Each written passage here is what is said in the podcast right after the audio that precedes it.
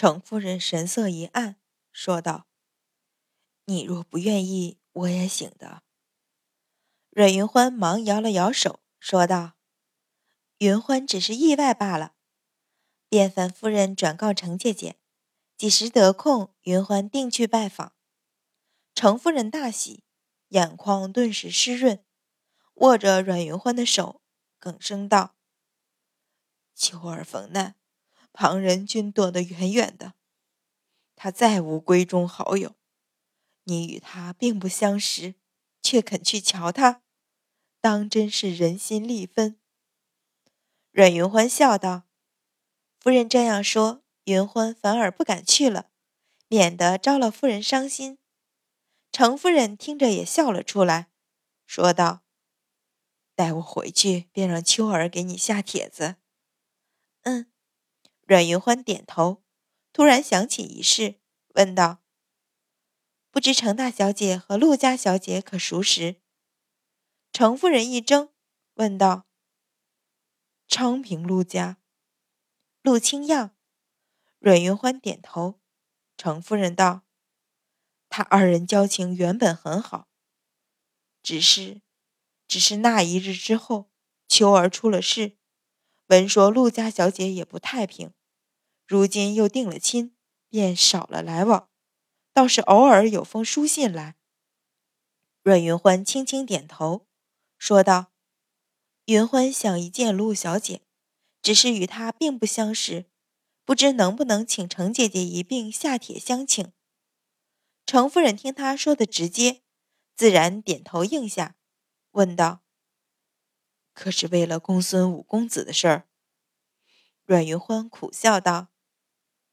想来帝京城官宦之中，人人均将五哥当了笑话。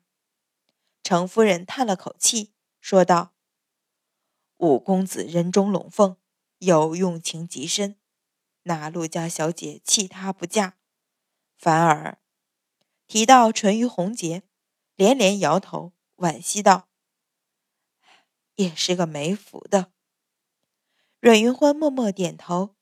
想到上一世，不但陆清样落个惨淡收场，连公孙宁也落个惨死，不由胸中闷堵，悠悠叹出一口气来。酉时三刻，小太监传过信来，命众夫人、小姐、公子、太液池上伴驾。阮云欢便辞了程夫人，随入众小姐队伍，一同向太液池行去。沈子涵见了他，问道。方才怎么一转头就不见了姐姐？阮云欢微笑道：“笑在那里也觉得无趣，便四处去走走。”沈子涵嗯的一声，惋惜道：“方才五殿下带了两位李公子来，可惜你没有瞧见。”阮云欢微微一笑，说道：“一会儿上了湖上，还怕没机会瞧见，打什么紧？”二人边走边说，不知不觉落在众人之后。突然，侧道上冒出一个人来，一把抓住阮云欢手臂，将他拖到一旁。沈子涵吓了一跳，刚刚喊出一声，就对上淳于信略带威慑的眸子，忙一手掩了嘴，匆匆向他一礼，向阮云欢瞧去一眼，低头急急向前赶去。阮云欢抬头瞪着淳于信。皱眉道：“四殿下这是做什么？”淳于信俯首向他注视，低声问道：“为什么？什么为什么？”阮云欢不解：“为什么不肯和我合奏？”四殿下一脸郁闷，平时对他不冷不热也倒罢了，今天居然当着那么多人扫他的面子。阮云欢失笑，说道。只为了此事，自然。淳于信点头。阮云欢哀叹：“当真是两世加起来，活的年纪大了。怎么上一世觉得高大酷冷的皇帝陛下，这一世表现的总像个没长大的小屁孩？只是他哪里知道，不管淳于信对旁的事如何持稳，情之所钟也是身不由己。他的不确定。”让他心里时时不能安稳，自然便会变得患得患失。这和他皇子的身份没有任何关系，与旁的平凡少年无异。见他不应，淳于信握着他的手又紧了紧，追问一句：“说啊，为什么？”阮云欢无奈，只得道：“当时阮小姐激将，我骑虎难下，六表哥怕我难堪，才出来解围。我秦意慌输了许久，也得他带着我。”便顺水推舟合奏一曲，可我若是再与殿下合奏，到了明日，指不定又会传出什么话来。难不成你还嫌我的传言不够丰富，要给他加些料吗？哦，淳于信点头。刚才他是闻着乐声而来，并没有瞧见前边那场唇枪舌战。闻言倒也认可，跟着一道。你琴艺荒废许久，据他判断，他的琴艺怎么也要勤练十年以上，而他年仅十三岁，怎么竟然说荒废许久？阮云欢心头一跳，知道自己说走了嘴，忙道：“是啊，自我回京，许多事烦心，便再也没有练过琴，加上路上的时间，算来也有小半年没碰琴了。”岂不是荒废很久？那时的大家小姐们学习琴棋书画，也讲究用功不辍，没有一日不勤学苦练的。他这么一说，倒也合理。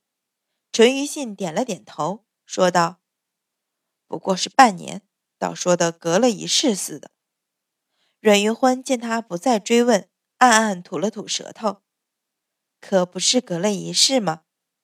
太液池中间的蓬莱岛上，华灯初点，亮如白昼。高台上，帝后被嫔妃簇拥，并坐在一片锦绣繁华中，远远的望去极不真实。从高台往下，均是宽阔的阶梯，每一层阶梯上都摆放着条形的案几，王侯将相分班排列，与帝王共欢。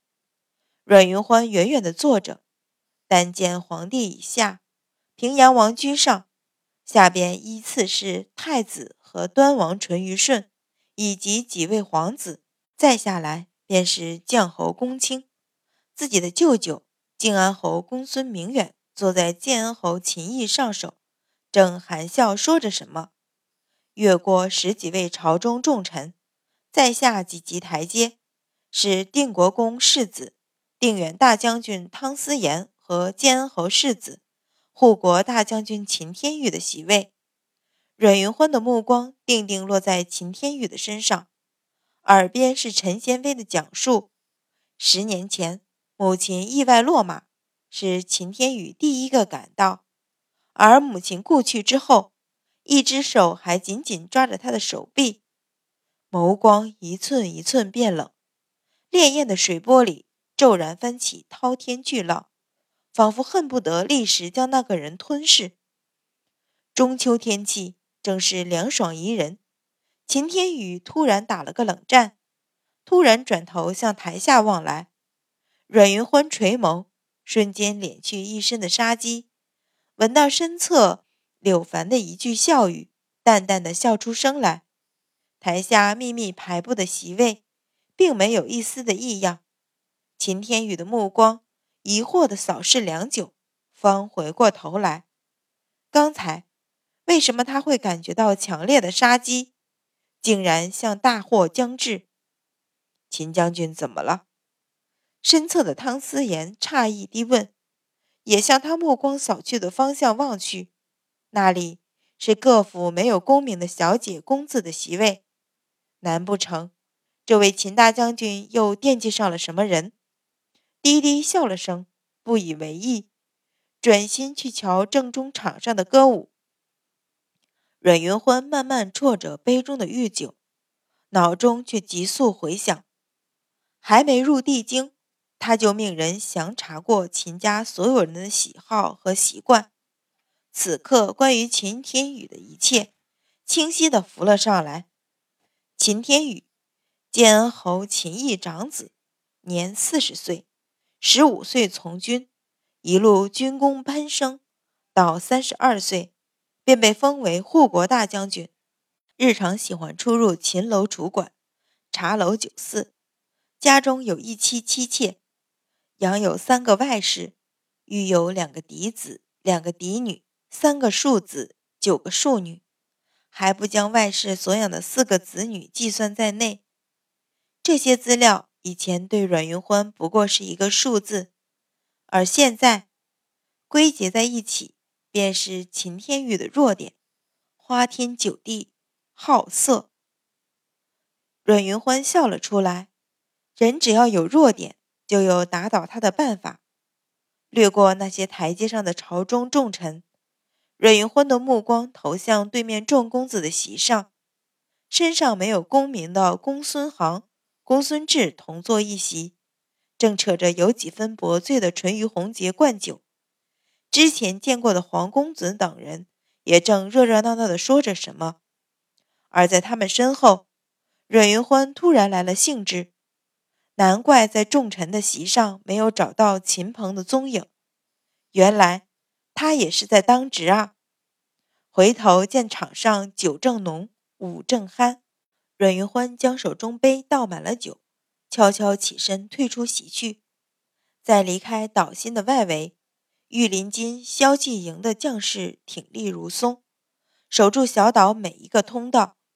歌舞场上的灯光洒过来，在夜色下已只剩下一个昏沉的光影。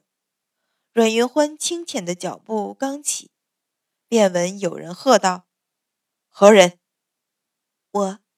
阮云欢走到较为光亮的另一边，让守卫的兵士瞧了瞧脸，含笑道：“坐久了有些乏困，出来散散，惊扰了诸位大哥。”那些兵士见是一位十几岁的小姐，柔和的灯光下美得惊心动魄，不由轻吸一口凉气，忙躬身道：“方才吓着小姐。”阮云欢笑道：“无妨。”侧头向一个偷偷瞄他的兵士问道：“大哥可是萧继营的？”那兵士一愣，点头道：“是啊，小姐。”一位小姐。打听军番，怎么听怎么不合适。阮云欢却露出喜色，说道：“难怪呢，方才我瞧见秦表哥的影子一晃，他在这里当值吗？”兵士听他唤秦鹏表哥，立然肃然起敬，连声道：“哎，是是，秦副统领就在这里。”说着，很热情地向另一方指了指。这一晚。秦鹏负责守卫蓬莱小岛的内沿北端，刚刚从另一边巡视过来，便闻身后娇娇软软的声音唤道：“表哥。”近处的兵士一听，但觉像三伏天饮了冰泉，说不出的舒服；而秦鹏却觉得背脊窜上一股凉意，直到头顶，身子僵了一下，回过身，果然见那个让他见到。就心慌不已的少女，亭亭立在身后。